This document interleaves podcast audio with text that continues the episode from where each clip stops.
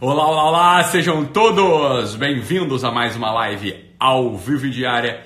E aí, meus amados, tudo bem? Se estiverem me vendo bem, me ouvindo bem, me avisem aí através dos comentários. Muito bom, meus amados. Então, hoje, vocês já sabem, hoje abrem as inscrições para o Pancadão Guerrilha. Então, olha só, meus amados, presta atenção. Tati aí com a gente, Karina com a gente, Milena com a gente, todo o pessoal recém-operado com a gente assistindo a live ou do hospital ou convalescendo, não sei, e mais um montão de gente. Então, olha só, presta atenção. Hoje começa o, as inscrições para o Pancadão Guerrilha. Eu já vou falar o que é o Pancadão Guerrilha daqui a pouco, beleza?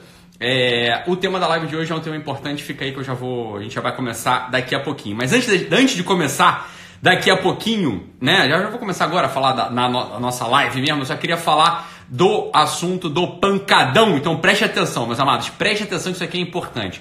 Hoje, daqui a pouquinho, abre as inscrições para o pancadão guerrilha. Então, o que, que é o pancadão guerrilha? Preste atenção, você vai saber maiores informações, vai ser até agosto, a gente você vai entender tudo do que, que é o pancadão guerrilha. A única coisa que eu adianto para você é o seguinte, vai ser um evento online e gratuito, beleza? Senão o pessoal começa a porra daqui a pouco, né, arrancar os cabelos da cabeça, daqui a pouco vai, né? A coisa é a seguinte, vai ser um evento online e gratuito dia 5, 6, 7 e 8 de agosto. Por que, que você precisa se inscrever? Vai acontecer lá no YouTube. Você precisa se inscrever por quê? Para não perder, porque essa não vai ficar gravado, entendendo? Então vão ser quatro lives de uma hora e meia cada uma. Você tá entendendo? Que vai ser assim, vai ser muito intenso, vai ser forte mesmo. Eu preciso de você ali comigo, você precisa separar na tua agenda o dia 5, 6, 7, 8 de agosto, porque vai ser um intensivão, vai ser um mergulho que a gente vai que eu vou tratar de temas de fato impactantes que vão te ajudar para burro nos, do, nos domínios da vida que a gente já vem trabalhando aqui ao longo das nossas lives, mas vai ter todo um enredo, vai ser todo desenhado. Eu quero você ali comigo, como se fosse uma imersão. Eu quero você ali comigo ao longo desses quatro dias. Depois não fica gravado, perdeu, perdeu. Então fica atento aí, porque o link para inscrição vai sair daqui a pouco, beleza? É, já adianto qual é, mas sai daqui a pouco. Vai ser www.italomarcili.com.br barra pancadão. É óbvio que é isso. Calma, daqui a pouco né, vai liberar Daqui a pouco vai, a gente libera o link, beleza? Vou botar lá nos meus stories, vocês vão poder se inscrever, mas tem que se inscrever. Você tá entendendo? Se não se inscrever, vai perder. Não perda, entendeu? Não perda. Você precisa estar lá comigo dia 5, 6, 7, 8 de agosto vai ser no YouTube o negócio, beleza? Vai ser no YouTube, daqui a pouco a gente fala a hora, daqui a pouco a gente fala direitinho como é que você precisa se preparar para coisa. Eu vou precisar de uma preparação, vou precisar que você esteja ali comigo de fato, intenso de corpo e alma, que é como eu vou estar com você, beleza? 5, 6, 7, 8 de agosto, calma aí, daqui a pouco a gente dá mais informações aí. Passaram-se três minutos do início da transmissão, só para a gente poder dar esses avisos aí. E eu queria hoje falar sobre um assunto, porque é o seguinte, olha só, meus amados, é, o que acontece? Quando eu comecei lá a minha residência de psiquiatria, né, lá no, no IPUB, na FRJ, o que, que acontece? Às vezes eu atendi um monte de gente lá, é, claro, né, atendi um monte de gente, atendi um monte de paciente, pessoal, cada um vinha com uma referência, cada um de cada lado trazia uma referência, muita gente trazia referência religiosa, alguns traziam referências literárias, e o fato é que se o psiquiatra, se o clínico, ele não dominasse, ele não tivesse conhecimento ali das referências religiosas, o que acontece? Ele per... A gente acaba, acaba perdendo muito da informação que o paciente traz. Imagina só um paciente maníaco, um paciente ali que está com uma produção, está com uma verborragia, o paciente está com uma, uma taquilalia, está falando rápido, mais rápido do que eu, aqui, mas mil vezes mais rápido do que eu, né? Com várias fugas de ideia, né? É, jargonofasia, o cara fala uma salada de palavras e o cacete. Se você não tem ali os domínios, muitas vezes simbólicos, o domínio teórico da da, do conceito, né, o domínio teórico ou simbólico do, dos conceitos ou da, do campo de referência é, do campo de referência religioso do sujeito ou cultural do sujeito, enfim, você perde muito. Então, atender, por exemplo,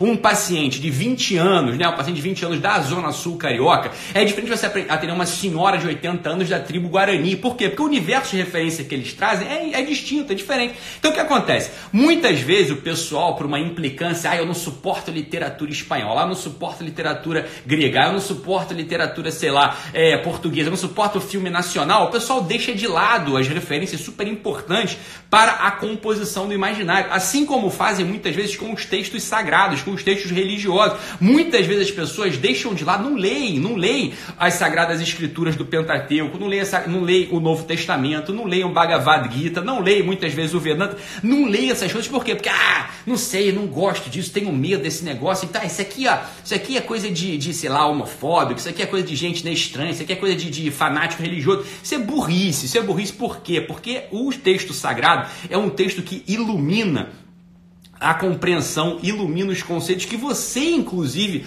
usa para para se referir no dia a dia, para você poder se, se, localizar no dia a dia. Assim como a literatura universal também. Então, quer dizer, um sujeito que não tem conhecimento literário, não tem conhecimento da Sagrada Escritura, é um sujeito que perde muito das, das referências. Muito, muito, muito, muito, muito. E eu queria pegar aqui um te uma passagem, um texto que é fundamental e que né, já saiu até, na verdade, já saiu do domínio, já saiu do, do domínio da escritura e caiu no domínio popular, caiu no domínio da rua. Qualquer sujeito, né, sendo religioso ou não, sendo cristão ou não, usa a tal da referência da pérola aos porcos, né? Quem nunca quem nunca ouviu uma tia, quem nunca ouviu, né? Às vezes a tia não é nem, não é nem católica, nem protestante, nem evangélica, né? a tia é ateia, a tia é macumbeira, sei lá, a tia é, sei lá, ela tá, tá budista, mas fala assim: ah, não vamos dar pérola aos porcos. Isso aqui, ó, eu tô dando pérola aos porcos, né? A pessoa fala assim, como quem diz o seguinte: ah, eu sou muito importante, né? Eu sou muito importante e eu não vou ficar gastando o meu latim, eu não vou gastar o meu latim para dar todo o meu conhecimento, toda a minha cultura, toda a minha compreensão para esse porquinho que não consegue, para esse porquinho porquinho que não consegue entender o que eu tenho para falar. Olha só, deixa eu dar aqui uma chave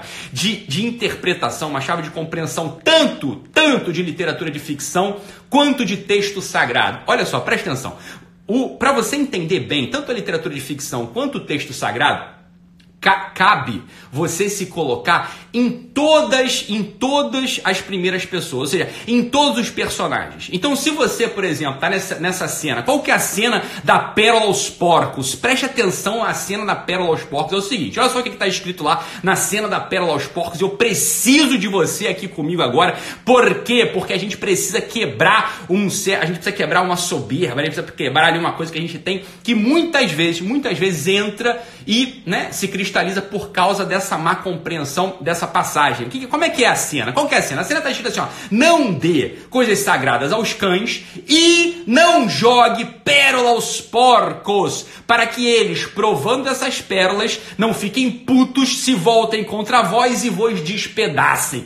É assim que está escrito lá. Essa é a ideia da, dessa passagem. Então, olha só, você tem algumas cenas, você tem algumas, algumas alguns personagens ali. Né? Você tem o sujeito que dá pérola aos porcos, você tem as pérolas e você tem os porcos com fome. É isso que você tem na cena. Então, olha só, em geral, o pessoal que fala dessa. que, que comenta essa passagem, o que usa essa passagem, é óbvio, a soberba humana, a soberba humana, a loucura humana, né? Quer dizer, o delírio de onipotência humano não tem limite. Então, é óbvio que a pessoa vai se colocar do lado daquele sujeito que dá a pérola aos porcos, né? E, e, sem jamais ocorrer que, veja bem, bicho, tem um porquinho ali, tá entendendo? Por que, que você também não pega e se põe no lugar do porco? Por que, que você não faz isso? Ou pior, por que, que você não se põe no lugar do sujeito que dá pérola aos porcos, e você não imagina o seguinte: por que é que alguém daria pérola aos porcos? Será que esse sujeito, será que esse sujeito também não está equivocado? Será que ele não teria que dar milho aos porcos? Será que quando você, por exemplo, chega e fala pro, diante de um, pensa diante de um filho seu, eu vou parar de gastar meu latim com ele porque ele não entende o que eu falo, eu tô aqui é perdendo o meu tempo, isso é perda de tempo. Ou então quando você está num, num ambiente de trabalho, você fala assim, ah, eu não vou mais ficar falando dessas coisas do espírito que eu descobri agora, porque agora eu sou um sujeito muito culto. Agora, né, eu até ouço, né, as coisas lá que esse pessoal que o Ítalo recomendou seguir, fala pra, pra, né, pra ler literatura, precisa falar sobre coisas mais superiores, coisas de, de empreendimento o cacete, né, coisas de alta performance. Aí eu agora tô nesse meio e fico olhando para aquelas pessoas do meu trabalho e todo mundo rastejando, ninguém quer saber de nada. Eu não vou dar pérola aos porcos, eu não quero saber, eu não vou é, nem me misturar mais com essa pessoa. Já, já ocorreu que você é um tremendo de um retardado, você é um idiota? Porque por que diabos alguém daria pérola à porra dos porcos? Por que diabos te ocorreria dar pérola aos porcos? Olha só, quando você dá pérola aos porcos, a pérola é pequenininha, a pérola parece milho. O porco vai lá e vai meter a boca na pérola, vai quebrar o dente, vai ficar puto com você e vai te, se voltar contra você para te destruir. Mas é óbvio, porra, mas é óbvio que ele vai fazer isso. Porra, ele é um porco. Você que é um animal, que você é um animal que não entendeu que porco não come pérola, seu animal. Porco come milho, porra! Errado tá é você, seu jumento, que fica querendo já, porque você é um puta de um soberbo, porque você quer se mostrar, porque você acabou de conhecer meia dúzia de, meia dúzia de coisinhas superiores, mas meia dúzia de, meia dúzia de coisinhas superiores. Ah, ouviu falar de literatura, ouviu falar de espiritualidade, ouviu falar um pouco de performance, ouviu falar de ser, de melhorar um pouco, de se livrar do sentimentalismo e quer botar a goela abaixo sem entender que a pessoa que tá do teu lado é você há dois meses atrás. E alguém com muito carinho, porque não queria que você passasse o ridículo, porque não queria que você passasse o ridículo, né? Não tem nada mais ridículo do que um, do que um porco fantasiado com colar de pérola, meu filho. Quem usa colar de pérola é princesa e príncipe. Porco não usa colar de pérola. Então não dê a merda da pérola aos porcos. Primeiro lugar, porque você não tem pérola. Segundo lugar, porque porco não come pérola. Terceiro lugar, porque é óbvio que o porco vai ficar puto contigo e não vai querer a tua amizade. Aí você não entende porra nenhuma, vai. Mas aí eu comecei agora a conhecer essas coisas e perdi meus amigos. É claro que você perdeu seus amigos. Você é um animal você é um animal, né? Tá faltando humildade para você. Você tem que ir lá e dar milho aos porcos. Essa é uma coisa. E depois outro lugar, meu filho. Entende uma coisa? Nessa passagem da escritura, você também é o porco. Você tá entendendo? Você e eu somos os porcos. Você tá entendendo? Esse apetite voraz a comer pérola só faz com que a gente quebre os dentes. A gente tem que ter humildade. Tem que ter humildade para entender que a gente precisa comer papinha para poder comer carne. A gente tem que ter humildade, se você quiser usar o referencial religioso, a gente tem que ter humildade que, de saber que a graça pressupõe a natureza. Se você não tem a porra de uma natureza bem formada, o que, que acontece? Toda a graça, todos os bens espirituais caem no vazio, você está entendendo? E você não consegue digerir a pérola, porque você não tem o órgão para digerir a pérola, porque você é um porco, você e eu somos porcos, você está entendendo? Muitas vezes nós dois somos, nós, eu, você, nós somos porcos. Se a gente quer pegar pérola logo, quer pegar pérola, ah, me dá pérola, me dá pérola. Você vai se tornar uma caricatura grotesca, uma caricatura grosseira. Não tem nada mais ridículo do que um porco ornando colar de pérolas. Isso é ridículo. Porco come farelo de milho com muito orgulho. É isso que porco come para ficar fortinho, para poder ser um porco digno, para poder ser um porco que vai servir, para poder ser um porco útil, para poder ser um porco que vai virar bacon, para poder ser um porco que vai virar toucinho, para poder ser um porco que vai vai, poder, vai servir ali ao Sujeito que cria porco, você está entendendo? Cada um saiba a sua natureza. Isso é importante demais pra gente. Isso é importantíssimo pra gente. Quer dizer, a queda da soberba, a gente saber colo se colocar no próprio lugar, a gente saber olhar para um, uma referencial teórico, né? para um, um símbolo, seja sagrado, seja da literatura, seja do, do conhecimento popular, saber olhar para essas coisas e a gente conseguir ter essa essa flexibilidade de se colocar em várias posições da cena, porque quando a gente cristaliza a nossa posição em um dos personagens, a gente perdeu a força, a gente perdeu a força teórica, a gente perdeu a força simbólica da coisa. Meu filho, por que é que você acha que você é o criador de porcos que tem pérolas no bolso? Por que, que você acha que você é esse sujeito? Por que, que você nunca se colocou na porcaria de um porco? Você está entendendo que com humildade vai comer farelo? Ou por que, que você não se colocou no lugar de um de um criador de porcos que, em vez de dar pérolas para irritar o porco, em vez de dar pérolas para fazer o porco passar vergonha, não deu milho com todo o carinho do mundo e cuidou daquele porquinho para que ele pudesse ir mudando a sua natureza, para que ele pudesse ir mudando a sua natureza de tal modo que ele chegasse a virar um mendigo na própria, na própria transição sociológica do texto sagrado. De, o, pa, o passo posterior ao porco é o mendigo. No, porra, que bom, maravilha. O mendigo ele come agora já pão, ele come a migalhinha do pão que cai da mesa do Senhor você tá entendendo? É isso que o mendigo come, mendigo, mendigo já é gente, olha que maravilha. Mendigo já deixou de ser porco, mendigo já virou mendigo, já come pão, que já é comida de gente, porcaria. Você tá entendendo? E é claro, depois o mendigo pode chegar até a virar o sujeito que dá o pão, o sujeito que faz o pão, e depois pode chegar a virar até um amigo do rei. Olha que maravilha, olha que escala, olha que ascensão da sociologia espiritual do ser humano. Quer dizer, de porco a mendigo, a assistente de padeiro, ao sujeito sujeito que é amigo do príncipe. Olha que maravilha. Agora, o sujeito, né, tá lá no chiqueiro e já quer ganhar o colar de pérola que só os amigos do príncipe ganham, putz grila, meu amigo, mas que coisa, mas que loucura. É por isso que você não evolui, você não sabe o seu lugar. Então, quando muitas vezes aparece, né? Aparece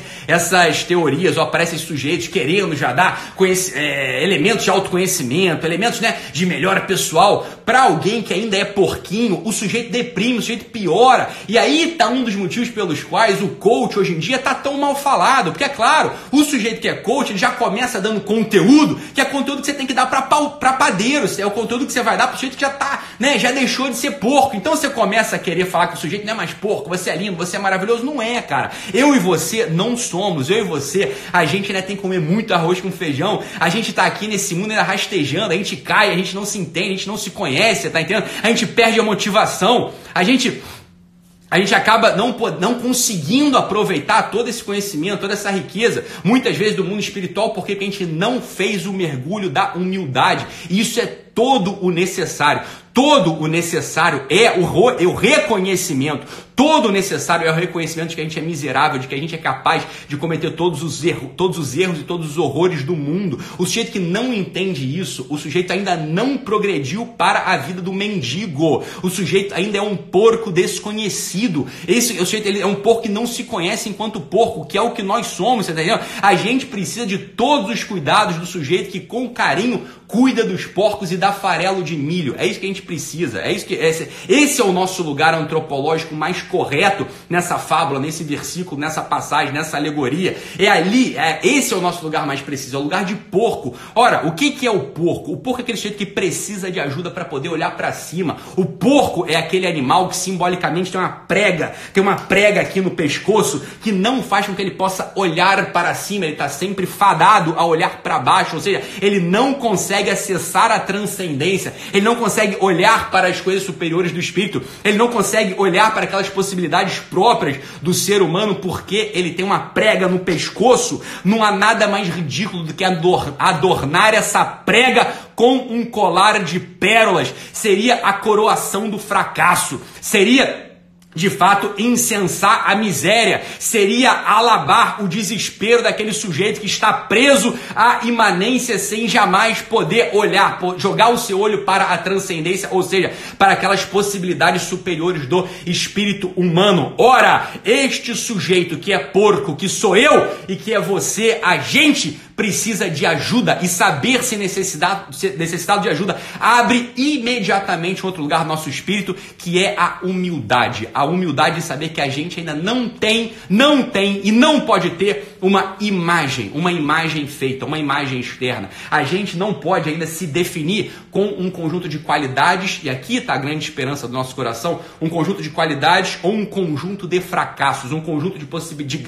de coisas que eu sei fazer um conjunto de coisas que eu não sei fazer de jeito nenhum. Olhar para esse, esses dois polos é, no final das contas, encarcerar a gente numa autoimagem, numa autoimagem triste que cristaliza o nosso espírito e não nos dá, preste atenção aqui, isso aqui é importante, não nos dá a dimensão do que é o ser humano, porque o ser humano não é retrato, o ser humano ele é ação, ele é uma consciência que está em busca da transcendência, que está em busca de conseguir recrutar elementos importantes, recrutar elementos de eficácia, habilidades práticas na vida para poder movê-lo a uma ação que chega a realizar aquele desejo da sua consciência. É claro que toda essa conversa precisa ser mais explicitada, toda essa conversa precisa de algum modo ser revelada, eu preciso esmiuçar isso, eu preciso colocar isso em termos práticos, mas eu queria né, abrir, abrir essa imagem de que, de que essa história de jogar pérola aos porcos, isso é coisa de soberbo, isso é coisa de gente que não se conhece.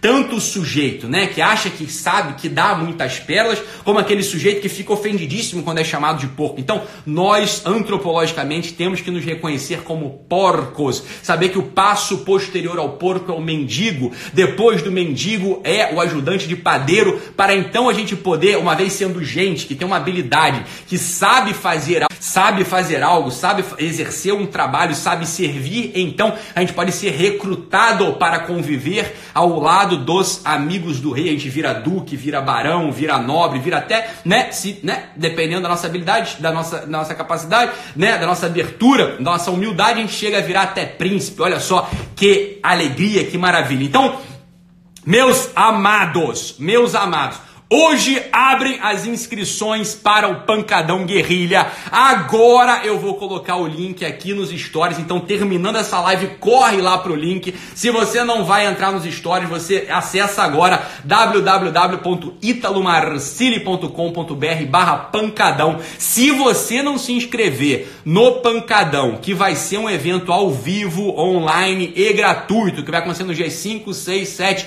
e 8 de agosto. Se você não se inscrever, você vai perder, porque não vai ficar gravado. Vão ser quatro programas, vão ser quatro lives de mais ou menos uma hora e meia de duração cada uma. Você está entendendo? Intenso, 100% presente. Eu vou precisar do teu preparo, vou precisar da tua atenção, vou precisar de você ali, porque a gente vai fazer chover pra cima nesses quatro dias. A gente vai fazer chover pra cima. Solta o pancadão aí www.italomarcini.com.br barra pancadão Entra lá, se inscreve, é fácil, simples, entendeu? E eu vou deixar o link aí nos stories. É isso, meus amados. Fiquem com Deus, um abraço e até amanhã, meus porquinhos lindos.